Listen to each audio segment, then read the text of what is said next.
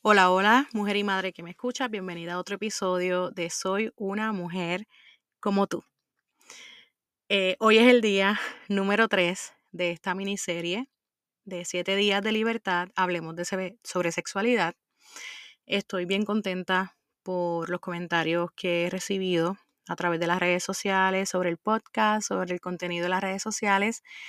Y estoy bien contenta porque les ha ayudado a muchas de ustedes. Estoy bien agradecida porque me han estado escuchando y mm, en muchas ocasiones ha sucedido que algunas de las escuchas lo han tomado como que a mal, ¿verdad? Pero esta ocasión he tenido muy buena muy buenas opiniones, ¿verdad?, sobre estos episodios. No es que le tengan que gustar a todo el mundo, pero si me escuchan, ¿verdad? Es por una razón. Anyways, hoy es el día número 3 de esta serie de 7 días de libertad. Hablemos de sexualidad. Y hoy no va a ser la diferencia, hoy vamos a estar hablando sobre otro tema tabú. Y el siguiente es el hecho de que uses condón no significa que eres pecadora.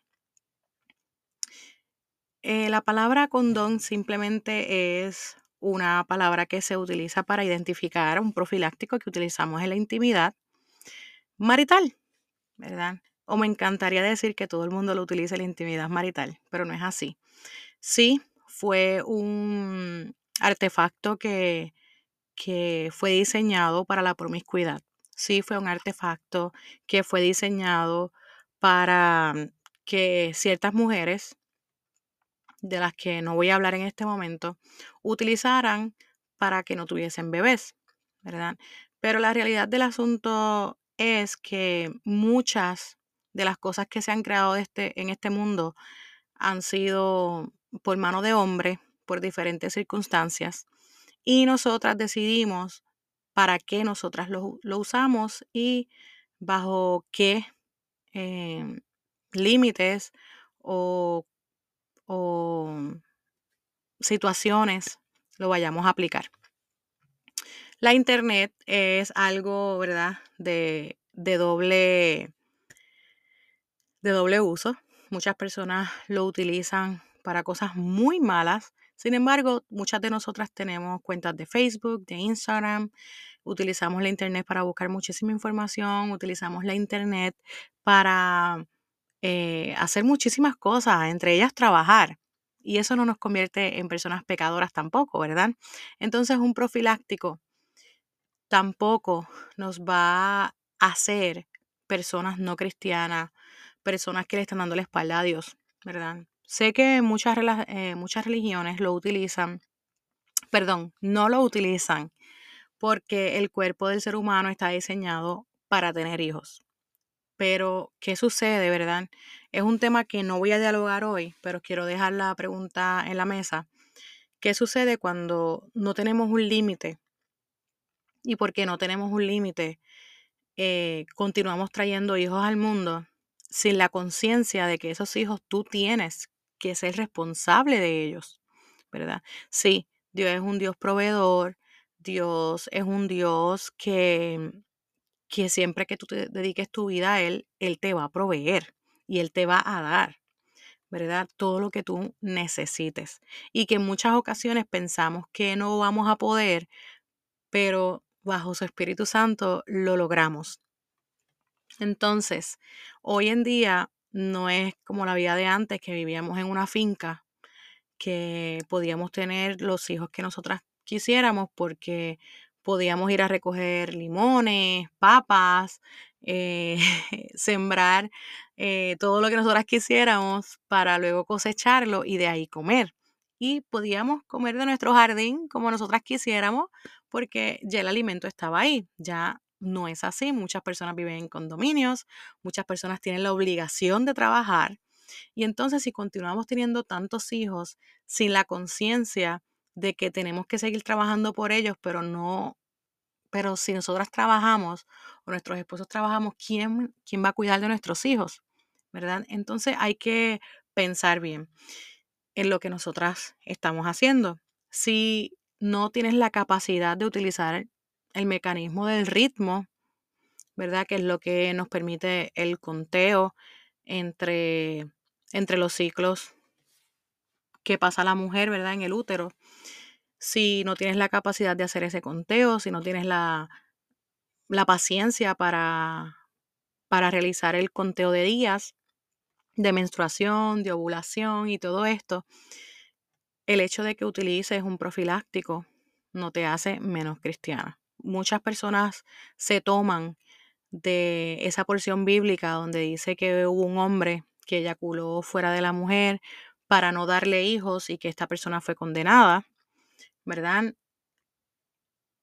Esa historia es mucho más larga que eso y dentro de su corazón había un egoísmo, ¿verdad? Había algo más de por qué no le quería dar hijos específicamente a esa mujer. Entonces, si ustedes leen toda la historia, van, van a poder identificar que la han sacado de contexto para, para decir a la mujer que no debería evitar los hijos, ¿verdad? Yo no apoyo los métodos anticonceptivos hormonales, no apoyo los métodos anticonceptivos invasivos, porque sé cuáles son la, los efectos negativos que provocan y también lo sé por mi propio testimonio eh, de que ya les he contado parte de él en mis redes sociales y algún día tomaré para hablarlo aquí en el podcast. Pero por ahora les diré que pues, también tengo un testimonio sobre los métodos anticonceptivos y también hay miles y miles y miles de mujeres alrededor del mundo literalmente alrededor del mundo, que, que pueden testificar sobre los resultados adversos de los métodos anticonceptivos hormonales e invasivos en la mujer. Entonces, ya habiendo, diciendo todo esto, el hecho de, de que tú decidas tomar una decisión sensata sobre cuántos hijos quieres tener, qué capacidad tienes para cuidar de esos hijos, eh, cuántos hijos caben en tu habitación o en tu casa, si viven bajo un techo o no. El hecho de que tú decidas utilizar un profiláctico no te hace menos cristiana, ¿verdad? Créeme que si Dios quiere que tú tengas un hijo, ese profiláctico en algún momento se va a romper y vas a tener un hijo. Eh, en algún momento Dios va a provocar que tú tengas ese hijo. Para Dios todo es posible, para Él nada es imposible. Entonces, el hecho de que tomemos esta decisión cuidadosamente no quiere decir que, que amemos menos a Dios. No quiere decir que amemos menos su creación. No quiere decir que ya no querramos ser hijas de Dios o que estemos actuando a espaldas de Dios, porque de Dios nada se esconde. Aún lo que no querramos hablar con Dios, ya Dios lo sabe. No le podemos esconder absolutamente nada a Él.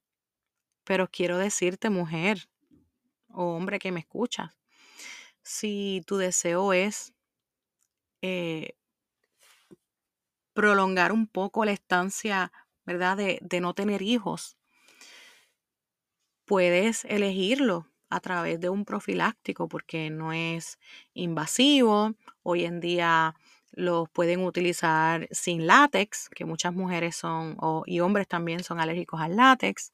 Hay maneras, ¿verdad?, de, de comprarlos o de obtenerlos gratuitamente. Así que eh,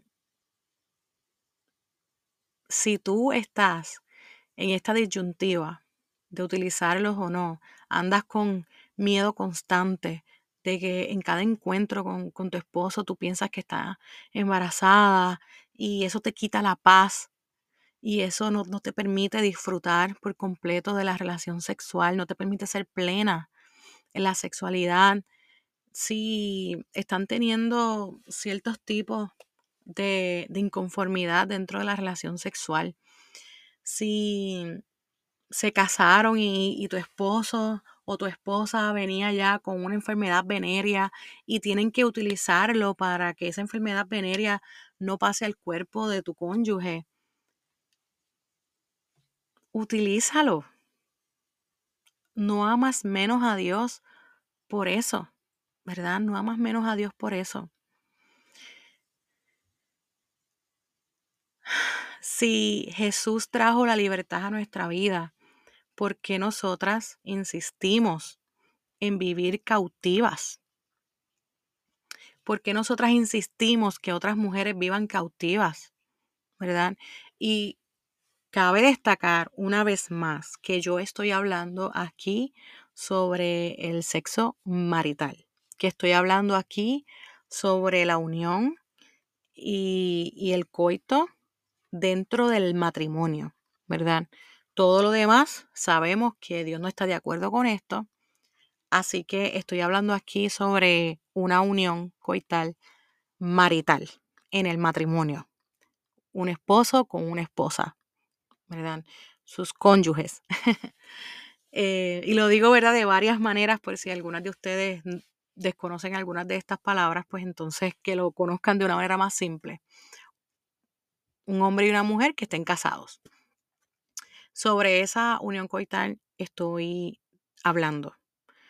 Hay maneras de comprarlos por internet, hay maneras de ir a la farmacia y comprarlos. Puedes enviar a alguien a comprarlos. Tu esposo mismo puede ir a comprarlos, ¿verdad? Si Dios nos hizo libres, ¿por qué nosotras queremos insistir en vivir atadas, ¿verdad? Em, vivamos nuestra sexualidad en libertad dentro del matrimonio, porque a eso nos ha llamado Dios. Y obviamente, si nosotras tenemos relaciones sexuales sin medir cuándo lo hacemos, en qué momento de nuestro ciclo, si vamos a traer un bebé al mundo. Si no quieres utilizar ningún método anticonceptivo que sí dañe tu cuerpo, entonces utiliza el profiláctico que te va a ayudar. Y eso no te va a hacer menos cristiana. Si tienes alguna duda, puedes escribirme a través del DM, soy una mujer como tú, en Instagram o a través de los mensajes privados a través de Facebook. Y yo muy gustosamente estaré eh, atendiendo ¿verdad? tu mensaje. Si deseas mentoría o tomar alguno de mis cursos online, puedes hacerlo a través de soyunamujercomotu.net. Comparte este episodio, porque las cosas pequeñas a veces también tienen cadenas grandes en nuestra vida. Les invito a vivir en libertad.